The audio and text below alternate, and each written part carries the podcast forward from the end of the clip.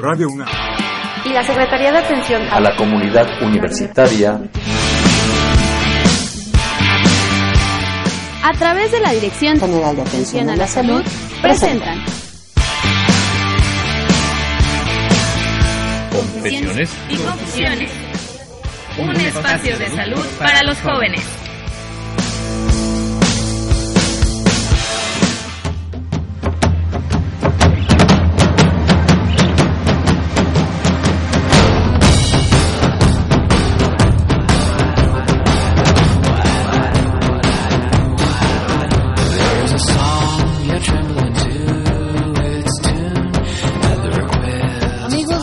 Buenas tardes, bienvenidos a una emisión más de su programa Confesiones y Confusiones y bueno, en este sábado caluroso, que yo ya esperaba las lluvias, pero las lluvias simplemente no se han manifestado. Y bueno, como siempre, eh, en cada sábado de adicciones, pues no podríamos dejar de hablar de un tema muy importante que es el Día Mundial sin Fumar. Si eres capaz de dejar de fumar, eres capaz de hacer cualquier cosa. Y tenemos a nuestro super invitado de honor, al doctor Horacio Rubio Monteverde. Doctor, bienvenido. Muchas gracias por la invitación, muy amables. Él es director de atención médica de la Dirección General de Atención a la Salud. Y bueno, pues también tenemos a nuestra querida y adorada Fer.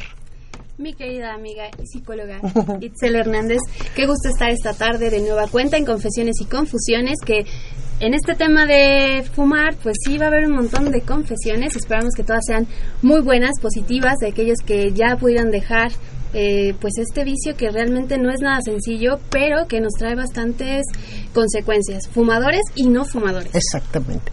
Y hoy nos acompaña también Alfonso Solís, que hace mucho no estaba hoy con nosotros en estos micrófonos. Un gusto volver a compartir micrófonos. Ya tenías un muy, muy buen rato de no, de no compartir una cabina.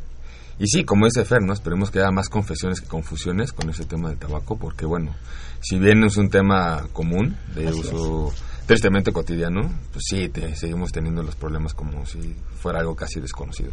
Así es, y por supuesto también eh, el licenciado Cuauhtémoc Solís Torres, director de Normatividad y Desarrollo Humano de la Dirección General de Atención a la Salud.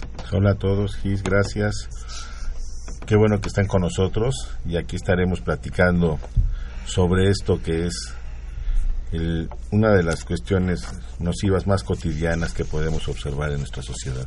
El tabaco. Y Alfredo, Alfredo Pinada que hoy nos saluda porque anda en grabación con nosotros hoy para el programa de... Hoy viene en su calidad de productor. Exacto. Detrás de los micrófonos. Y las cámaras. Y las, cámaras. Bueno, pues efectivamente eh, hablamos de que el cigarro vemos ahí algo muy pequeño que de pronto parece inofensivo y bueno, soy me fumo uno cuando estoy con los amigos, no pasa nada, pero en realidad es un es un problema que, que la magnitud es mundial. millones de personas fuman y desafortunadamente no lo hacen quizá de, de, un cigarrillo. Doctor Horacio Rubio, si nos puede ir contextualizando un poco ahorita sobre cómo están las cifras en cuanto al tabaco. Bueno, miren, cada año en mayo se celebra el Día Mundial de la Lucha contra el, tabaco. Y este año es una propuesta que se tiene para el empaquetado neutro, situación que ya empezó a dar resultados en Australia, que es en donde empezó y ya se aceptó. Ya no hay ninguna propaganda o publicidad en la cajetilla, sino nada más los, los daños que se producen. Y ese es uno de los aspectos que son muy importantes. Ya se había probado con la cajetilla anterior que aparecen los daños, pero también aparecía el nombre de la cajetilla y, y entonces solamente el 18% en algunos países con este impacto dejaron de, fumar las, las personas de ahí, lo cual fue muy bueno y esto la, la OMS lo retoma y ahora se hace esta propuesta. Que esto viene desde hace pues muchos años en, en México los aztecas, pero los usaban como un, un aspecto eh, de invocación religioso, el yetl le llamaban los aztecas y de ahí empezó a subir el, cigarro. Y más o menos ahora, fuman 900 millones de hombres y 200 millones de mujeres. Entonces es un- una situación terrible a pesar de que se conocen pues todos todos estos eh, datos. Pero fue a una a una mujer que se le ocurrió hacer esto cuando ella era primer ministro en Noruega. De un día para otro subió el costo de la cajetilla de cigarros de 1 a 10 dólares. Y además prohibió la publicidad. De eso hace más de 25 años. Y es uno de los países que ha ido hacia abajo en el número de, de fumadores. Y desde luego ella llegó a ser la directora de la Organización Mundial de la Salud. Sea, una, una persona, todo un personaje en la salud pública mundial. Porque al realizarse la 56 Asamblea, se ratifica por unanimidad el convenio marco en contra del tabaco. Y juntos estaban hablando los, los este, que manejan el comercio. Entonces era una situación muy difícil. Pero bueno, se logró que fuera la, la salud y no el comercio eh, el, el ganador de, de, este, de esta situación. Y uno de los aspectos importantes es que México fue el, el país número 17 en refrendar el convenio el convenio marco y los senadores ratifican por una decisión unánime la Organización Panamericana de la Salud hace un reconocimiento al que fue el primer país de América en ratificar el convenio. Y esto es un tratado histórico para la salud pública mundial. Esto fue una situación que ha quedado eh, plasmada y que es, que es muy importante. Un poco de tiempo después hubo algunos conflictos y lo que todo se veía como felicitaciones apareció que México había sido el cenicero sucio porque volvieron se regresaron impuestos, en fin, hubo una situación muy crítica este y la situación fue lamentablemente muy eh, criticada hacia nuestro país. Y entonces en el siguiente año a México lo pusieron en esas en estas condiciones. Ahora las cosas han mejorado, como ustedes saben. Y por ejemplo, en los últimos 10 años ha habido también la coparticipación con los personajes financieros, que aquí no son tantos en México, aunque hay unos de, de igual cantidad de dinero, o por lo menos así figuran en las, en las revistas, en la información. El que fue alcalde de Nueva York, Bloomberg, y, Bill Gates hacen un donativo de 500 millones de dólares en Nueva York para que no se fume. Todavía no se logra al 100%, pero si una persona quiere fumar, lo, el policía lo para y dice, oiga, son 600 dólares de multa. Y si quiere fumar, puede tomar el metro y se sale en el extremo 15 minutos. Ahí sí puede. Y, igual que, que, sucede como en otros países, ¿no? Sí, como aquí. como aquí. Casi como aquí, ¿no? Como aquí quisiéramos que sucediera, ¿no? Oiga, pero con estas cifras, este, este negocio es multimillonario en dólares. Uh -huh.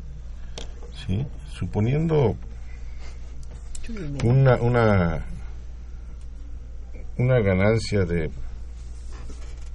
un par de pesos por, por cajetilla, las cifras anuales son de miles de millones de dólares, ¿eh? Sí.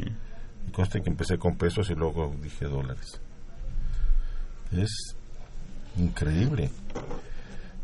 No, no, no, no. Esta preocupación que tiene usted eh, la corroboró la OMS, por ejemplo, dice, eh, no me acuerdo cuál de las marcas, este año ganó el Producto Interno Bruto de Israel.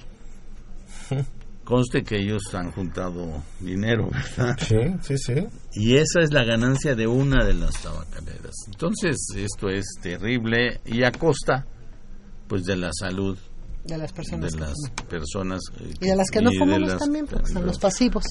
Pues, eh, no solamente de la salud de estas personas, sino de el gasto social, porque esto finalmente recae en los gastos so- sociales. El seguro social tendrá que destinar una fuerte cantidad de recursos para atender a las personas que por fumar directamente o por aspirar el, el humo de los fumadores adquieren alguna de las múltiples enfermedades asociadas a- al consumo de tabaco. ¿sí? Y que además son de larga evolución, Ujú. cada vez, cada día más caras para su atención y que llevan a la, a la gente a morir de una forma fea. Sí. Morir no, no ha de ser muy bonito, pero hay algunas muertes que se antojan feas y esa de morir como este Pescadito como fuera pez, del agua. pez no debe fuera del agua, sí ha de ser horrible. Sí decía por ahí el, el papá de una amiga que este que por favor él sabía que iba a morir porque tenía cursaba con EPOC y este que iba a morir así dijo a mí me desconectan antes de que eso me vaya a pasar ¿eh?". Ujú, claro ¿Sí?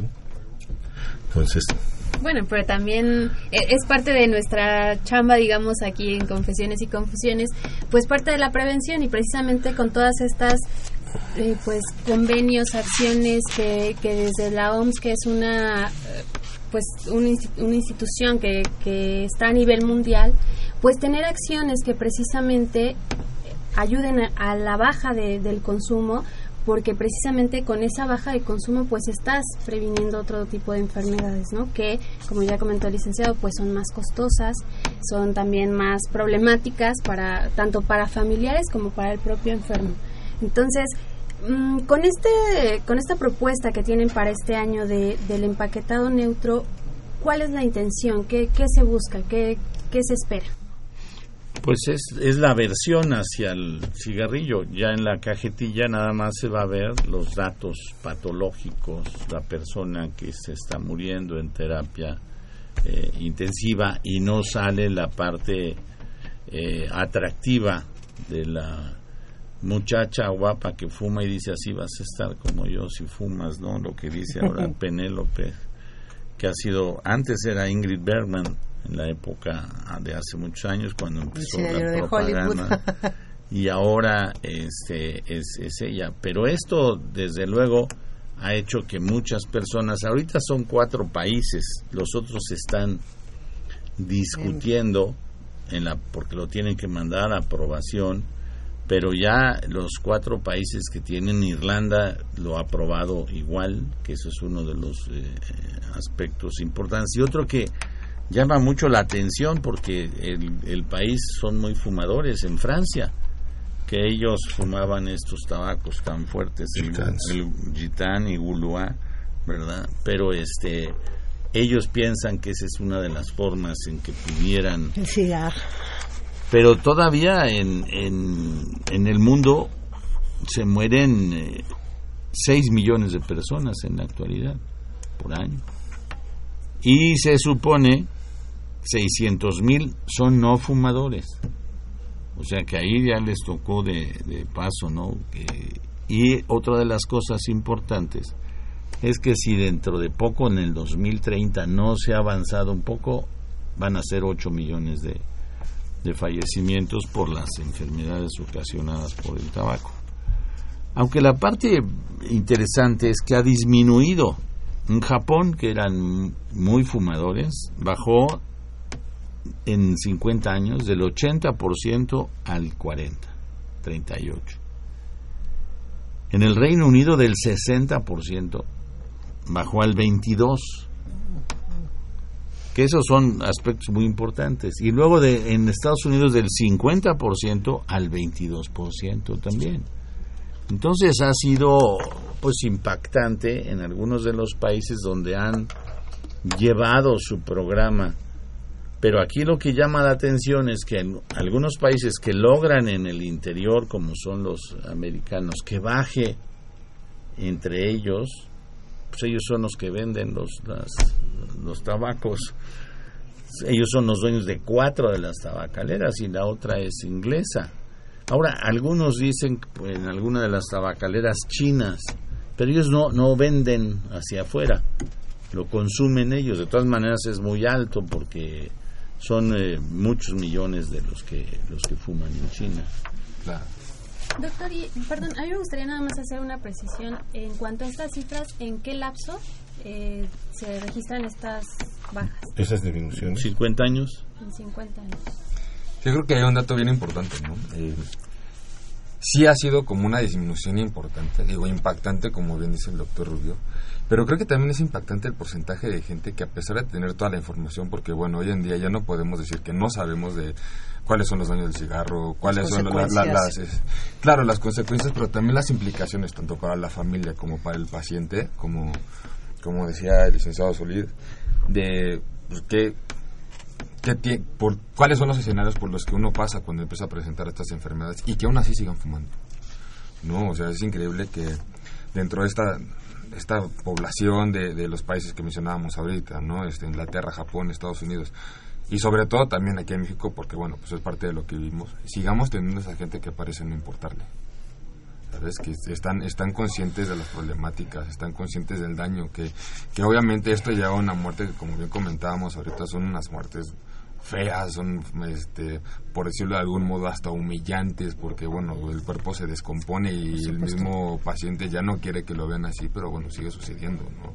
Es como ir aceptando este, este destino feo, pero bueno, o sea, creo que hay un poco de esperanza viendo que la tasa sigue bajando, entonces bueno, creo que hay un pero- Ay, sí, es una situación bien difícil. Vamos a ir a un pequeño corte, 55 36 8989, y también tenemos un número directo aquí en cabina, si ustedes gustan llamarnos después del corte que tenemos al 56 82 2812. 56 82 2812. Confesiones y confusiones, no tarda en regresar.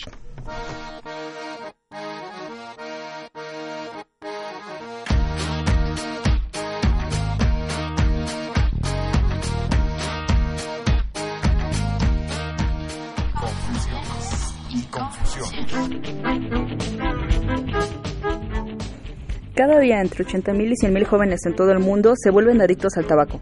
Si la tendencia actual continúa, 250 millones de niños que están vivos hoy morirán a causa de enfermedades relacionadas con el tabaco. En la actualidad, el tabaco es la causa de muerte con más posibilidades de prevenirse en el mundo. A menos de que se tomen medidas urgentes para evitar una nueva generación de fumadores, habrá más de 8 millones de muertes al año para el 2030. El consumo de tabaco entre los jóvenes es un gran problema de salud pública en todo el mundo. Más del 17% de los jóvenes entre 13 y 15 años consume alguna forma de tabaco. El 9.5% de los estudiantes actualmente fuma cigarrillos y uno de cada 10 estudiantes consume productos del tabaco, además de cigarrillos, por ejemplo pipas, tabaco sin humo, bidis, etc. La exposición de la juventud al humo de segunda mano en todo el mundo es bastante preocupante, incluso para los jóvenes que no fuman. La exposición al humo de segunda mano es alta. El 42% de los jóvenes entre 13 y 15 años está expuesto al humo de tabaco en segunda mano en el hogar. Más de la mitad, el 55.1 de los estudiantes, está expuesto al humo de segunda mano en lugares públicos. El 78.3 de los estudiantes de todas las regiones piensa que debería estar prohibido fumar en los lugares públicos. La salud de la mujer embarazada y de su bebé neonato corre riesgo constante por la exposición al humo de segunda mano. Se ha demostrado que entre el 20 y el 50% de las mujeres embarazadas fuma o está expuesta al tabaquismo pasivo. El hábito de fumar y la exposición al humo de segunda mano entre las mujeres embarazadas provoca abortos espontáneos, embarazos ectópicos, partos de niños que nacen muertos, niños que nacen de bajo peso y otras complicaciones del embarazo, y así como el parto. Estos requerirán cuidados neonatales intensivos. Después del parto, los efectos aún permanecen y aumentan las posibilidades que el niño sufra síndrome de muerte súbita, trastornos respiratorios, problemas auditivos y visuales, retraso mental y del crecimiento, trastornos del déficit de atención y otros problemas de aprendizaje y de desarrollo. Confusiones y confusiones. Escríbenos tus dudas, comentarios o sugerencias a confesiones@unam.mx o comunícate con nosotros en vivo al 55 36 89 89.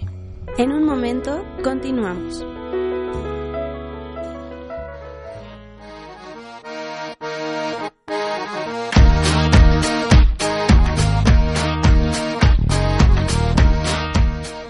Pues bien, regresamos. Eh, tenemos una llamada ah, al aire. Adelante. Sí, hola, ¿qué tal? Buenas tardes. Buenas tardes, ¿cuál es su nombre? Mi nombre es Venustiano Bonilla. Muy buena tarde, señor, ¿cómo le va?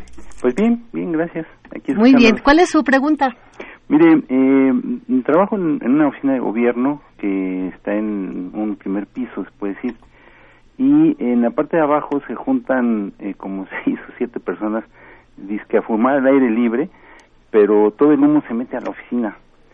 Entonces se les ha dicho, se ha hablado con protección civil, pero pues estas personas dicen que están al aire libre y que pues entonces eh, no hay ningún problema.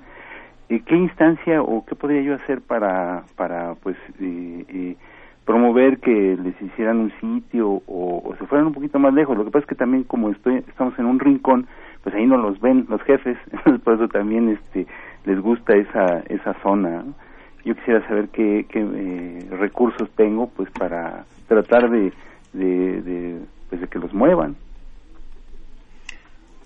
Ok, señor eh, Venustiano Bonilla. Em, doctor, nos pregunta el señor que, bueno, hay un área en su oficina que está en la parte de abajo donde sale a fumar la gente eh, ¿Y- y a que, tiene una adicción. ¿A qué instancia pueden referirse para que los cambien de lugar o para que les asignen un mejor lugar para que, Que no el afecte el humo? Bueno, en una, en una época esto se resolvía a través de COFEPRIS. La otra es el aspecto educativo. Y la otra es local. ¿qué, ¿Cuál de las? Este, Dice que es una dependencia Por eso, pero. ¿cuál? ¿En cuál de dependencia trabaja usted? Bueno, es que eso es absurdo, pero pues ahí va, es la Semarnat, Secretaría de Medio Ambiente y Recursos Naturales. ok, perfecto. Semarnat. Bueno, ahí es uno de los aspectos importantes, que no hay una congruencia entre los directivos y lo que se está haciendo. O sea que yo creo que esta situación debe comentarse con eh, la dirección y desde luego con COFEPRIS, que seguramente nos ayudará. Pues ya escuchó al, al, al- al doctor eh, Rubio, señor Bonilla. eh, agradecemos mucho su llamada y esperemos eh, que nos siga escuchando. Claro que sí. Muy Muchas amable. gracias, señor Bonilla. Gracias, hasta luego. Hasta luego. ¿Cómo ve, doctor? Esto es que sí. El eterno problema porque efectivamente están en su derecho los que quieran fumar, pero aquellos que no fumamos, aunque sea al aire libre, pues de pronto vamos cruzando la acera y llega todo el humo. Entonces es una cuestión que la verdad no la podemos manejar, no podemos decir, oye, deja de fumar, porque lo primero que nos van a decir, estoy al aire libre y es mi derecho. Entonces, ¿cómo también podemos abordar esta... Bueno, la, la ley marca algunos algunos sitios, define los sitios para, para fumadores, define también las condiciones que deben de tener estos sitios justo para que no ingrese el humo a, a los sitios cerrados, porque ahí pues difícilmente se va a escapar, ¿eh? ¿Sí? Y, y- y como decía el señor Bonilla, bueno, pues este, yo no fumo, pero me hacen el favor de, de hacerme fumar. Fue, fue muy importante al principio porque había una gran resistencia, pero faltaba el aspecto educativo. Una vez que se empezó a, conocer que el tabaquismo pasivo era casi tan dañino como el, eh, activo, o en algunos casos es igual. Mm, Esas son situaciones este, dependiendo de, de cada uno de los casos, pero se ha logrado también con algunos eh, eh, castigos, por decirlo así, oye, a ti no te toca, no tienes por qué hacerme daño. La Organización Mundial de la Salud, en su oficina de Washington, en la OPS, pues no se puede fumar. Y entonces dijeron, oye, aquí tienen que irse abajo. Y estando ahí abajo, algunos empezaron a decir, oye, se sube el humo. Y entonces dijeron, se tiene que ir abajo, pero a 200 metros. Y entonces se fue logrando esta situación y ya no les queda otra que, que aceptar esta situación. ¿Por qué? Pues porque ayuda a la salud de todos los que están, lo que, lo que tú decías, ¿verdad? Y, y yo creo que aquí una parte importante es no caer en conflicto con los fumadores. Y, y- y creo que vale la pena presumirlo porque es de presunción. En la Dirección General de Atención a la Salud, antes de la Dirección General de los Servicios Médicos de la UNAM, Desde 2004 tenemos un edificio libre de humo de tabaco. Y lo que hacen los compañeros que aún tienen hábito tabáquico es salir a fumar a un sitio en donde no se mete el, humo, pero no están contaminando a los demás. Eh, parecería que tendría que ser el ejemplo como lo ha sido, pero fue difícil, pero no caímos en conflicto. Fue concertando, se habían dispuesto dos o tres espacios, terminó reduciéndose a uno y este y año con año pues hemos logrado que se, se vuelva a certificar a la dependencia como, como un edificio libre de humo de tabaco. Entonces, se puede. Y que además también de repente estos, estas asignaciones de espacios en el fumar son como raros. O sea, ¿cómo puede una de fumar abajo cuando todo sube? Pues mejor los mandamos al último piso y ahí no están generando ningún conflicto, por ejemplo, ¿no? O en los restaurantes, los ponen en la terraza y cada vez que abren y cierran esa terraza, todo el humo que está afuera va, va entrando. Yo creo que sí definitivamente en lugares ya públicos, restaurantes, no debería de haber espacios para fumadores deberían de buscar otros espacios para fumar porque realmente generan este conflicto y sí, pues para la gente que de repente está comiendo y que llegue el olor a cigarro no es agradable. Y miren que yo lo he confesado aquí, yo fui fumadora mucho tiempo, pero realmente cuando uno cambia ese hábito tabáquico, la vida de uno cambia. Y es completamente diferente a estar fumando. Y lo platicábamos, no sé ahora en la semana el doctor yo que Digo, bueno, yo creo que ahora ya ni siquiera compraría una cajetilla de cigarros, están en 50 pesos. Entonces digo, híjole, 50 pesos por estar echando a perder mi vida, mejor este, con 50 pesos me pongo a lo mejor 20, 30 más y me voy al cine. Claro, pero ¿cuántas veces a la semana son esos 50 pesos? Y, ¿Y a cuánta gente no fuma una Claro. cajetilla diaria? Entonces, si vamos haciendo también la cuenta de lo que se va gastando en esa inversión, bueno, Es, es otro aguinaldo. Pero tranquilamente, Poncho. Fácil. Muy tranquilo. ¿No, doctor? Eh, Yo creo que aquí es un poco donde algo se ha perdido en, en México. En esta lucha que ya se Eh, había ganado. Que ya razón. se había ganado, que en algunos de los restaurantes ya autorizaron las terrazas. Y tal parece que llegan los tabacaleros y este pues les dan alguna. ¿Cómo le llaman ahora? ¿Algún moche? Aportación. aportación a uno de los restauranteros que ya- ellos saben esto y entonces tienen estas terrazas que desde luego hacen daño y en otros países esto no, no ha sido permitido aquí fue un retroceso dentro de lo que ganamos en muchos de los otros de los otros aspectos por eso aquí es una invitación a los dueños del restaurante que si ya se había hecho pues se, se, se continuara porque esto es benéfico eh, Claro. para todos, ¿verdad? Sí, porque sí es cierto, cuando, cuando inició toda esta política justamente de no fumar en espacios públicos, en ningún lugar público se podía fumar. Los restaurantes todos eran libres de humo de tabaco. Y de hace unos, ¿qué es cuántos tiempos para acá? ¿Cinco años? No más o tengo idea, el menos. doctor lo tiene muy claro porque ¿Cuánto tiempo empezaron a meter estas terrazas, doctor, en los Hace Ah, unos cinco años ¿No? o siete por ahí. Empezaron con esta moda de, bueno, sí tenemos lugares para los fumadores, y además les ponen un lugar lindo, que es una terraza. Claro. Siéntanse a gusto, siéntanse cómodos y fumen. Pero lo que decía, en- en- pésimamente ubicadas, es incumplir con las características que el reglamento marca que deben de tener esas terrazas. Sí, claro. Entonces, el humo ingresa ¿sí? y bueno, pues este, Tenemos un problema. Incluso no nos vayamos más allá. Días como hoy, uno no quiere estar encerrado en el restaurante.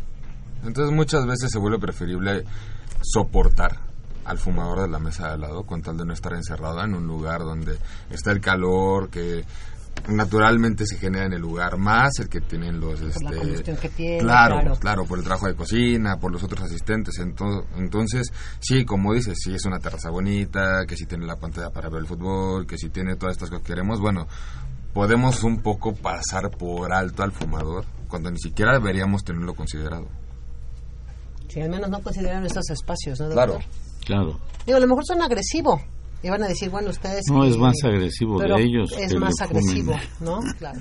Que le echen el Que humo, es fume- más. que nos- que no nos fumen. Y sobre todo porque era una medida que ya estaba aplicada. Exacto. ¿Sabes? Este, los fumadores ya tenían presente que en estos lugares públicos, como lo decíamos ahorita, ellos no podían fumar. O sea, ellos ya podían fumar cuando salían del restaurante. Ya en la calle, ya como no consumidores del lugar, ya podían prender su cigarro. Ya en su auto podían prender el cigarro, ya caminando, pero dentro del lugar no. Entonces, a eso me refería con no tenerlos considerados, porque bueno, llegó un momento en el que podíamos estar en una terraza y sí, lo único que nos molestaba era el ruido de la gente, ¿no? Pero ahora es todo el paquete completo, ¿no? Y sacrificamos unas cosas por otras con tal de sentirnos a gusto, pero son cosas que ya teníamos resueltas. Claro, y como con esos climas, no solo el calor, sino con las contaminaciones que últimamente hemos tenido en la Ciudad de México, pues bueno, eso también aunamos el problema de Claro. salud terrible, ¿no, doctor? Claro, desde luego, no se puede distinguir exacto y decir el 5% es por el humo del tabaco, el 7% por el diésel, el- pero desde luego todo el conjunto hace que esta situación se esté eh, teniendo. Y aquí lo importante es que es más eh, de lo que ya habíamos avanzado porque se ha demostrado en México en las cifras que se han obtenido en, el Instituto de Salud Pública, de Psiquiatría, que bajamos de 13 millones de fumadores a 11. Hombres 8.1, mujeres 2.9 y cada día se presentan 130 muertes por el tabaco. Hace unos años eran 150. Pero de todas maneras, de 130 se mueren 46 mil al año. Y- Igual que en España, que España es la mitad de la población nuestra. Los españoles y las hispanas, que aunque bailan muy bien en gitanerías, pero este no tiene no tiene por qué estar en estas condiciones y ellas están sufriendo muchos eh, las mujeres con las enfermedades ocasionadas por el tabaco. Y una de las cosas que comentaba eh, el, el licenciado, ese tabaquismo pasivo en los jóvenes es más o menos el 46%. Es muy, muy alto. Y aquí, dentro de las eh, situaciones contables que hay, es que se gasta el gobierno más o menos 50 mil millones de pesos en atención de diversas enfermedades ocasionadas por el tabaco. Es un, una cifra verdaderamente importante y yo creo que tiene ahí algún subregistro porque algunos de los pacientes eh, no les cuentan todo cuando es una incapacidad, en fin, el costo del oxígeno, todo este tipo de cosas, pero bueno, es un es un este un gasto muy importante que se que se lleva eh, a cabo. Pero bueno, dentro de todo esto, que es uno de los aspectos como política pública, y desde luego el esfuerzo que aquí sí hay que felicitar a los este, exfumadores, porque decía alguno de los maestros que es un acto heroico. Algunos dicen, los que tenían el, el, este, ¿El hábito? el, el hábito de fumar con el hábito de, de- del alcohol. Y unos dicen que fue peor el, el hábito de fumar. Y otros no, que el alcohol. Pero pues, lo ideal es que no, no caer en ninguna de estos dos, ¿verdad?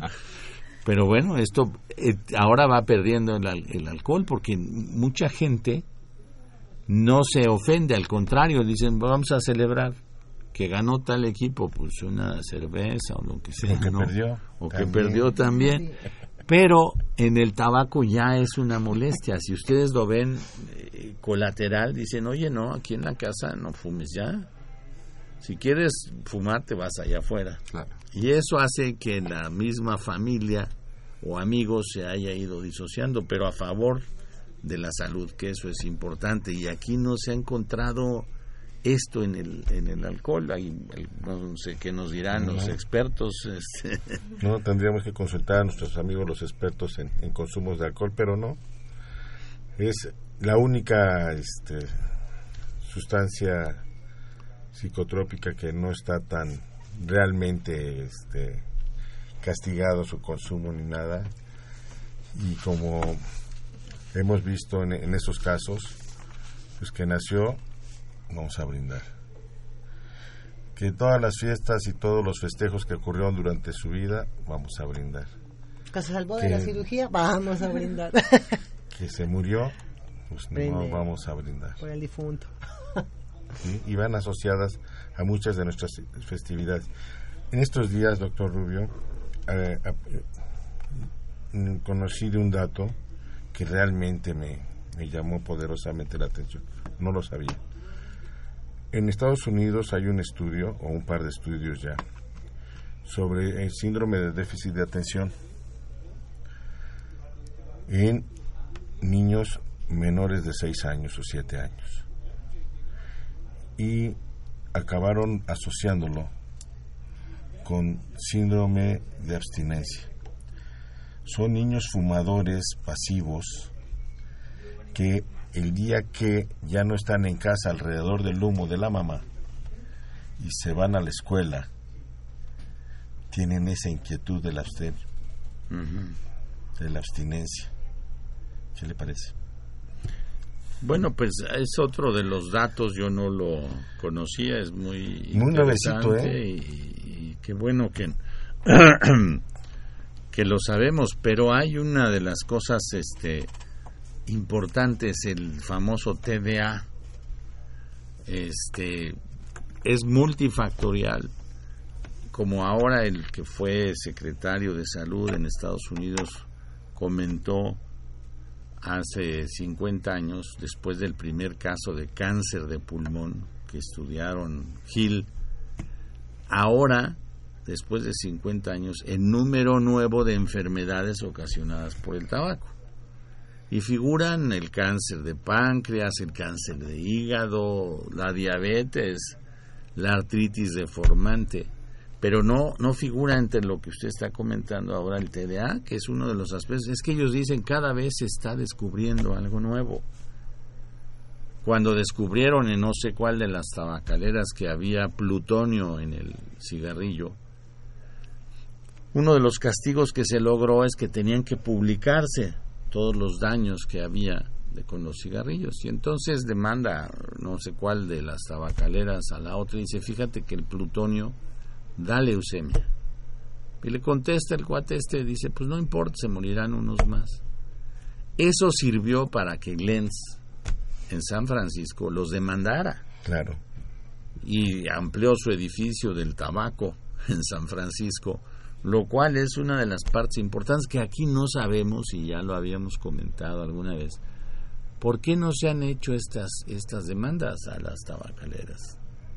Esto es un aspecto que nos lo dará respuesta algún día alguno de los eh, eh, expertos en lo jurídico. No sé qué diferencia hay en la ley ahí entre los e- ellos y nosotros, pero de que se mueren y ellos dicen es que con esto ya mataste a tantos más cuantos. Y entonces eso te tiene que costar y lo pagas. Y aquí todavía no hemos llegado a, a estas situaciones. Pues yo creo que es también con la mm, misma firmeza con la que se toman y se hacen las leyes en otros países, ¿no? Y con la responsabilidad que esto implica. O sea, si yo puedo demandar y sé que mi demanda va a tener una respuesta, pues entonces lo hago y que además la ley se va a cumplir conforme está actuando la ley que corresponde a cada país, ¿no? pero viendo las cosas de repente en, en- leyes, eh, cómo se van actualizando y cómo se van haciendo aquí en- en la Ciudad de México, pues yo creo que sí faltaría más como empezar a enseñar a la gente cuáles son también sus derechos para poder a lo mejor hacer demandas por que cuestiones de que- tabaco, cuál ¿no? es el este el camino que que se sigue. que podría seguirse, pero sí me llama mu- mucho la atención lo que dice, tiene toda la razón. Y acordémonos quien, que hubo también por ahí un secretario que decidió, pues mejor denos un peso para, o dos pesos para hacer la lucha contra el cigarrillo. Y que ni siquiera sufragaba el 50% de los gastos esa, e- ese impuesto adicional. eh, el 50, eh, no, no sufragaba el 50% de los gastos en ese momento que se tenía de enfermedades por enfermedades asociadas al tabaco. Pero bueno, así fue. Aquí hay uno de los aspectos importantes que hubo una película que se exhibió mucho en Estados Unidos que se llama The Four Rooms. Mm. Y es un niño fumando y una niña bebiendo. Y esto ha jalado a muchas de estas personas y eh, exactamente Stanton Glantz dice, oye, eh, si sigue pasando esto, pues se van a seguir iniciando estos, estos jóvenes. Entonces hay que luchar contra esto y se supone que algunas cosas se han logrado, aunque allá ya debía de haberse eh, evitado, porque las publicaciones que ellos hicieron, el actor de Rambo cobraba 50 mil dólares nada más porque apareciera la cajetilla. Él no fumaba porque era el hombre fuerte, muchos quieren ser como Rambo. Digo, no sabemos por qué, pero bueno, la cosa es que, que así, así era, ¿no? Y entonces estos aspectos de estas situaciones que, que se ven. Pero en México acaba de aparecer una etiqueta de estas en una revista que a mí me gusta mucho, que es National Geographic. Y ve, aparece una niña muy guapa haciendo la promoción de una tabacalera y esto hace menos de dos meses, cuando esto está prohibido. Pero bueno, ¿qué hubo ahí? Eh, ustedes aquí lo, lo, lo, lo verán y dice uno, caray, esta situación no debiera de darse en, en estas condiciones y además ya se sabe que no. Pero bueno, pues eso está pasando. Ahora, ¿qué, qué daños produce? Primero es bronquitis crónica. Tos, expectoración, puede ser blanquecina, puede ser amarillenta cuando está sobreinfectada. Empieza a sentir el paciente ruidos atrás del la cara anterior del pecho, como si tuviera ahí un gatito ronroneando. y, y, este, y esto se repite tres o cuatro veces por año. Entonces, esa es la bronquitis crónica que por el origen que, que, sea, pero aquí en concretamente con el tabaco eso es lo que pasa y de ahí de la bronquitis crónica sigue la enfermedad pulmonar obstructiva crónica, que era de lo que platicaba hace un momento el, licenciado.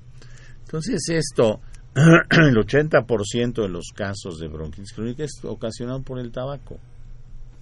Y esto ya visto en varios en varios de los países, este muchos de los casos, por ejemplo, en Estados Unidos, en, en Los Ángeles, pues hay 7 millones de coches. O sea, un poco más que aquí. Y ellos tienen una vigilancia más cercana en eso. Y también fuman, fumaron mucho más en una, en una época. Pero quitaron a sus empresas de ahí. Entonces yo creo que este, este grupo de medidas que se tienen que hacer, pues debemos de debemos de, de, hacerlas para evitar porque el, paciente con EPOC sufre mucho generalmente termina pegado a un tanque de oxígeno. Y aún así muchas veces doctor es terrible porque la gente está pegada al, al tanque de oxígeno y se quita ya sea los los implementos que tienen son unas puntas nasales apagan el oxígeno en algunos casos los que son conscientes y fuman su cigarro y se vuelven a poner otra vez no y otros pues ni siquiera, nada más se alejan el tanque de oxígeno y siguen fumando. Ahí es una cuestión realmente ya muy severa de la adicción al tabaco. Dependencia. Y la dependencia que tienen, ¿no? Claro. Uh -huh. No, Alfonso, andas muy serio hoy. Me quedé pensando en lo que veíamos ahorita. Digo, me encantaría que nuestra audiencia pudiera ver esta pieza. Eh, dista mucho de lo que hacían las, las, las tabacaleras al principio, ¿no? Definitivamente sí ya no tenemos al hombre Malboro ya no vendíamos un estilo de vida per se con el cigarro en la mano, pero esta este anuncio lo, o sea, te lo vendes sin el cigarro, ¿sabes? O sea, perfectamente si taparas la, la, la, la marca y quitaras las cajetillas podrías vender cualquier cosa, ¿no?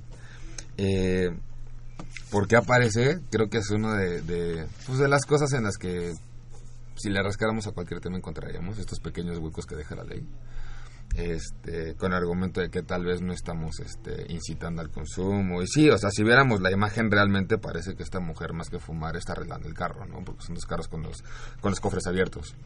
Este, pero pues es increíble que en un año 2016 con todos los avances y todo, sobre todo cuando la publicidad ha sido tan castigada en, el- en este en este tema de, de- sobre todo de las tabacaleras no tanto en, en, en- productos de alcohol como lo platicábamos ahorita sí es una de las instancias tal vez menos castigadas pero bueno también ha tenido sus restricciones pero la industria tabacalera sí ha sido una de las más este, severamente señaladas y que esto siga sucediendo sabes o sea parece que que esta conciencia que nos hemos generado y no hablo nada más a nivel eh, em, ciudadanía o sea también a nivel empresarial eh, varias eh, marcas han decidido no no generar como estos con- estos contenidos Eh, platicábamos ahorita fuera del aire el doctor Rubio y yo que a nivel negocio ya in- incluso ya no es redituable estar anunciando a las tabacaleras. ¿Por qué? Porque ya nada más las puedes anunciar en ciertos lugares, de cierto modo, ya no puedes incitar siquiera el consumo, entonces pues, ya no vale la pena estar contratando gente nada más para poner una pantalla.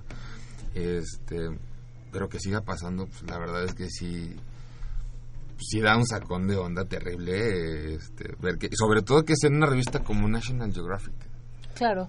¿sabes? Este, creo que dista mucho de lo que originalmente platicábamos este, en, años anteriores y en otros programas que, bueno, esto lo dirigían a estos este, eh, chavitos que eran un poco más maleables, a generar una actitud, ¿no? Este, cuando la revista ya está dirigida a personas con nivel intelectual superior, con un perfil de edad un poco más alto, con afines que pueden ser completamente distintos a, a, a lo que es el consumo del cigarro, como podría ser la vida en la naturaleza, este eh, eh, el mundo natural y que de repente te pongan un de cigarros, pues no sé si, si, si uno de los dos escenarios, ¿no? Y quiero pecar mal, quiero, quiero pensar mal, ¿no? Si ya estamos ahí como de, de la medida desesperada de me voy a anunciar donde me pueda anunciar, o si como pasó con los restaurantes, de repente ya encontramos un resquicio en la ley por el que nos vamos a poder empezar a enfrentar probando, ¿no? a más comunicaciones, claro. Vamos Claro. probando a ver qué pasa. Si no hay reacción de, de la autoridad, bueno, pues podemos incursionar en otras revistas. Claro, sobre todo porque la publicidad de las, de, la- de las tabacaleras se ha vuelto muy conceptual. ¿Sabes? O sea, ya no necesito ver el cigarro encendido para saber que me están invitando a fumar. O sea, con ver una publicación que sea mitad amarilla y mitad blanca ya puedo saber que es la toma donde el filtro se convierte en el cuerpo del cigarro. ¿Sabes? Ya se vuelve como este como Ya. esta, esta imagen, imagen. icónica, por decirlo de algún modo, ¿no? Pero si, como dice este, el licenciado Solís, si empezamos a tener como esta estas estas pruebas de ah y qué pasa si ahora lo meto este en una revista de fútbol y si ahora lo meto en una de política y si ahora y les empieza a dar resultado híjole pues es re- empezar a trabajar Sí, como hace 15 empezamos a regresar, ¿no? Claro. Y Fer, tenemos creo llamada. que Antes me gustaría también como Adelante. en esta parte de la publicidad es cierto que, que es muy poderosa, tiene mucho impacto, pero pues también es solo un aspecto, ¿no? Tenemos empezando porque el, el tabaco ahorita es una droga legal, pues desde ahí ya tenemos quizá un problema porque pues cualquier persona lo podemos ir a comprar. Se restringe a los menores de edad, pero aún así, como hemos hablado, hay huecos y hay personas y hay modos de conseguir. Entonces me parece que, que sí la publicidad es importante, pero pues ya usted también lo comentaba, doctor, es mucho de educación, es mucho, si lo asociamos o, o se ve ya en un punto más profundo, pues de dónde viene la adicción, si la persona tiene ciertos problemas, si viene de una familia donde hay antecedentes de, de consumo y bueno, se- sería todo un, un tema de, de otro programa, pero me, me quería como puntualizar esta parte. Y bueno, efectivamente tenemos una llamada, le agradecemos al señor Ángel Cervantes de la delegación Cuauhtémoc y hace el comentario de que no es una demanda civil lo que procedería, sino una demanda penal. Mm, No nos, no nos menciona exactamente eh, de qué contexto, si hablamos de... Ojalá nos pudiera hacer llegar más información a, a nuestro correo electrónico. Si se, o en nuestro Facebook nos encuentra como Confesiones y Confusiones y en Twitter como Confeso Confesiones RU. Confesiones eh, RU. Perdón, es que ese ha, ha- ha sufrido una modificación eh, pues muy muy cercana y no, no me lo aprendo. Yo imagino que lo que él comenta, eh, Ángel, es esto que decíamos de que las leyes en nuestro, bueno, en, en unos países son muy bien acatadas y aquí todavía como que faltan muchas cosas, ¿no? Entonces yo imagino que lo que a él refiere es que no de- no tendría que ser una demanda civil en relación a la a si yo demando por un daño del tabaco, más bien tendría que ser una una demanda daño. penal Por el daño no, por el daño que me está generando. Entonces, quiero creer que por aquí vaya el, el comentario de, de Y Ángel qué bueno que nos ayude. Muchas gracias. Gracias Ángel por sus llamadas, también al señor Bonilla, que son esas llamadas que hacen que estemos más enriquecidos. Doctor. A partir de que se sabe también, que fue es otra de las enfermedades importantes, que hay trombosis de las arterias pudendas internas. No se hace. Entonces hay disfunción eréctil. Ah, ok, o sea, y en hombres, esos, por favor. en esos, en esa situación, pues les No entra un poco de angustia a los dos, a las mujeres también, porque se, se preocupan de ver que, que su pareja, pues ya no es el mismo, ¿no? Entonces, este, esta situación es importante y empezó a disminuir porque los muchachos cuando dicen te va a hacer daño, entonces piensan en el enfisema 30 años después, pero si ven el problema de disfunción eréctil, pues hay una desesperación de los dos importante. Así y es. esto es una, una situación que tiene que ser, o sea, que se vio con los urólogos y desde luego con el psicólogo, psiquiatra, porque pues algo de, Claro. ¿verdad? Yo me acuerdo mucho y usted creo que estaba en una videoconferencia que tuvimos en uno de los espacios allí en Ciudad Universitaria y fue en el Museo Universum, cuando uno de nuestros alumnos que estaba dentro de la videoconferencia estaba muy preocupado porque tenía una tos crónica ya bastante Severa. severa y era un muchacho de 18, 17 años, 17 porque era de una años, preparatoria. porque estaba todo en preparatoria y era un fumador desde los 11 años O antes. o antes, ¿no? Entonces Claro. a mí me llamó mucho la atención porque realmente era un niño que de 11 a 17 años su salud se había visto realmente muy afectada por el consumo de tabaco tan severo que tenía y que realmente mostraba ya una preocupación porque decía es que esta tos me está preocupando. Fumaba más de 40 cigarrillos diarios. Si fumaba fuera de la escuela,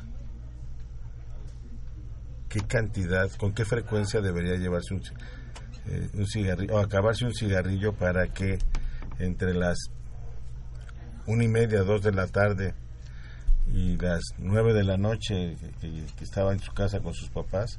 Ah, porque decía que sus papás no se habían dado cuenta. Mm. ¿Eh? Está padre, ¿no? No, la verdad es que sí era un caso muy, muy, muy crítico porque él sí ya tenía una tos que se escuchaba De bronquitis ya. crónica y el muchacho ya estaba pidiendo ayuda. Pero 17 años, doctor. Sí, sí, es este. Hay algunos casos que son de hipersensibilidad porque también hay la parte genética. Hay familias que tienen más este más problemas con cada una de las enfermedades, ¿no? Entonces yo creo que aquí es muy importante pues a- actuar sobre ellos. Ahora, qué raro que no le hubieran dado una, un acercamiento a los papás porque un muchacho de 40 cigarros al día pues como que huele un poquito. Como que le duele un poquito y como que necesita recursos Pues para sí. conseguir 40 cigarrillos al día, ¿no? Claro. Y que necesita mucha habilidad cotidiana para que desde chico hubieras este, podido adquirirlos. Fer. Se comunicó de nueva cuenta el señor Ángel Cervantes y ya nos hace más la precisión que él se refiere al delito que, que es de las tabacaleras porque pues es considerado un homicidio intencional. Pues ahí está una, una cuestión que debemos acercar nosotros a, a las áreas jurídicas que pues, también nos, nos expliquen qué es lo que se hace o qué se podría hacer, ¿no? Yo puedo ponerte un ejemplo muy, muy, cuando uno tiene conocimiento de lo, de lo- de donde uno debe de acudir y es que cuando uno va al cine, pues obviamente la cantidad de anuncios que ponen desde que empieza la película es desesperante porque son casi 20 minutos de anuncios que uno ve cotidianamente en la televisión abierta. Y una señora metió una demanda y ganó. Y realmente lo que dijo es, es que estoy perdiendo mi tiempo y yo estoy pagando un boleto para que todavía tenga que ver anuncios durante 20 minutos Que no quiero ver. que no quiero ver y que además no tengo por qué ver. Yo vengo a ver una película y en todo caso mejor pasen avances de las siguientes películas y ganó la señora la demanda. Yo creo que también depende mucho el, el argumento con el que yo llegue a hacer una demanda. Y en este caso, pues bueno, si es intencional, porque las tabacaleras perfectamente están diciendo y aún así están vendiendo el producto, ¿no? Es, aquí está mi producto, es dañino, es esto, y sigue, ¿no? Así que echa humo. Y que sus legales no los eximen tampoco. Claro. No, por supuesto. Doctor, tenemos que ir cerrando porque ay, se nos va el tiempo. Sí, yo estoy preocupado por el tiempo. No, ahorita ya nos dijo acá Crescencio que tenemos tres, cinco minutos ya para despedirnos, Crescencio. Ya, ah, ya, Ya nos ya, ya nos dijeron, váyanse a dormir. no, doctor, ¿cuáles serían sus conclusiones? Bueno, mire que hay algunos aspectos eh, que se han logrado y lamentablemente están haciendo unas, una propaganda con el cigarrillo electrónico y esto es un gran consumo. En Inglaterra hay dos millones de fumadores de electrónico, pero el daño que produce el cigarrillo electrónico es con lo que se empezó de bronquitis crónica y que se asemeja al pulmón de tipo maíz, o sea que se, se acumulan, son bronquitis de tipo asmatiforme. ¿Ya? Hay que evitarlos. ¿Ya nos vamos? Porque- Ay, ya me voy. Adiós, perdón, perdón, doctor, pero es que había entendido que era cinco, min- diez minutos más. Licenciado Solís, muchísimas gracias. Doctor Rubio, le prometemos otro programa porque este se nos fue muy rápido. Poncho, Pero muchas sí gracias. Muchas gracias otro programa con el doctor Rubio. Doctor. Rubio, muchísimas gracias. Muchas Fer, gracias. Hasta la próxima semana de Alfredo, gracias. A todos, gracias. Gracias, Crescencio. Muy buenas tardes, confesiones y confusiones. fue Se despide. Rapidísimo. Pero, pero-